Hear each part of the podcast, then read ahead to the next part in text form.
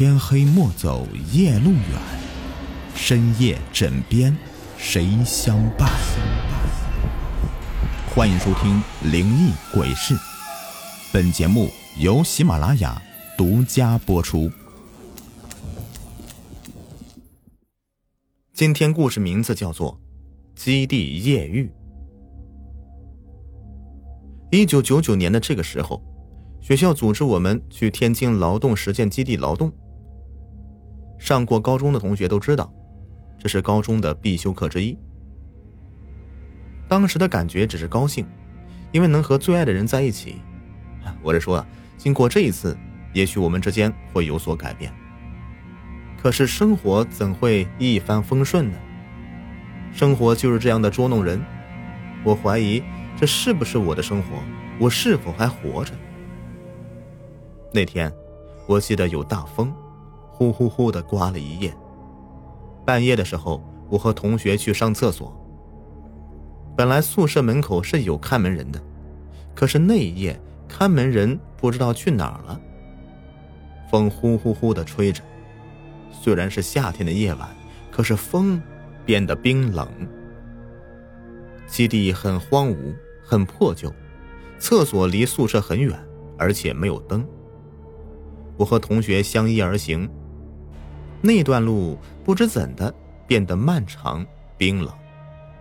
风从四面八方吹来，夹杂着北方特有的沙尘。我们被黑暗裹挟着，某种不可言表的力量从四面八方把我们推向厕所。我觉得这事儿悬，说不定有鬼呢，所以我想往回走。当我刚刚转头时，那个同学，对，就是那个平时和我最好的同学，有一种凉凉的目光盯着我。我说：“哎，咱们回去吧，这风太大了。”同学没回话，低着头拉着我走。他的力量好像一下子变大了。没办法，只好跟他走。奇怪的是啊，刚到门口。手电筒就坏了，我们瞬间被黑夜吞没。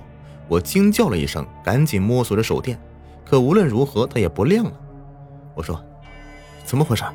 咱回去吧。”如果说，我话还没说完呢，同学使劲的拽了我一把，我感觉我在上台阶，然后像是进了一间屋子。我以为是厕所，所以摸着墙慢慢的走。忽然，同学松开了手。我有点害怕，你在哪儿？我看不见你了。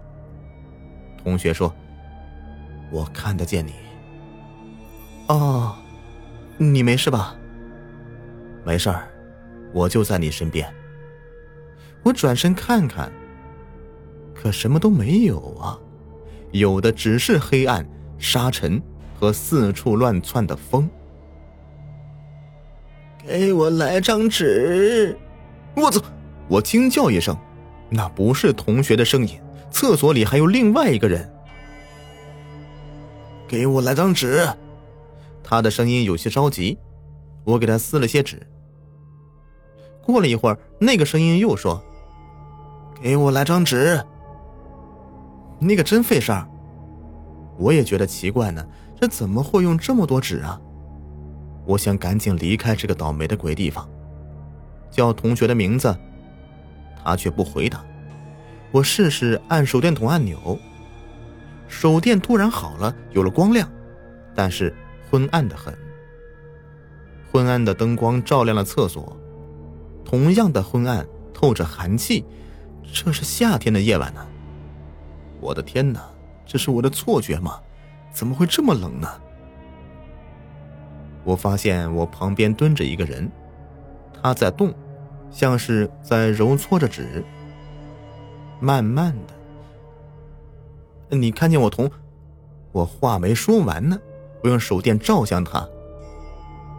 我不知道当时我从哪里跑出来的，可能是人的潜意识作用，我从来没跑那么快。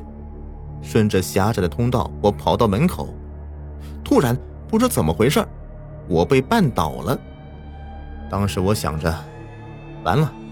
这回我死定了！我还没谈过恋爱呢，还是处男呢。我挣扎着爬起来，用手电照绊倒的那个那堆黑乎乎的东西。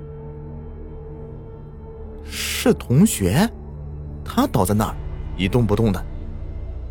他倒的位置正是刚才手电筒突然坏掉时我们的位置。如果说哈，当时同学晕倒了，那么那么是谁拉着我进的厕所呢？是谁跟我说话呢？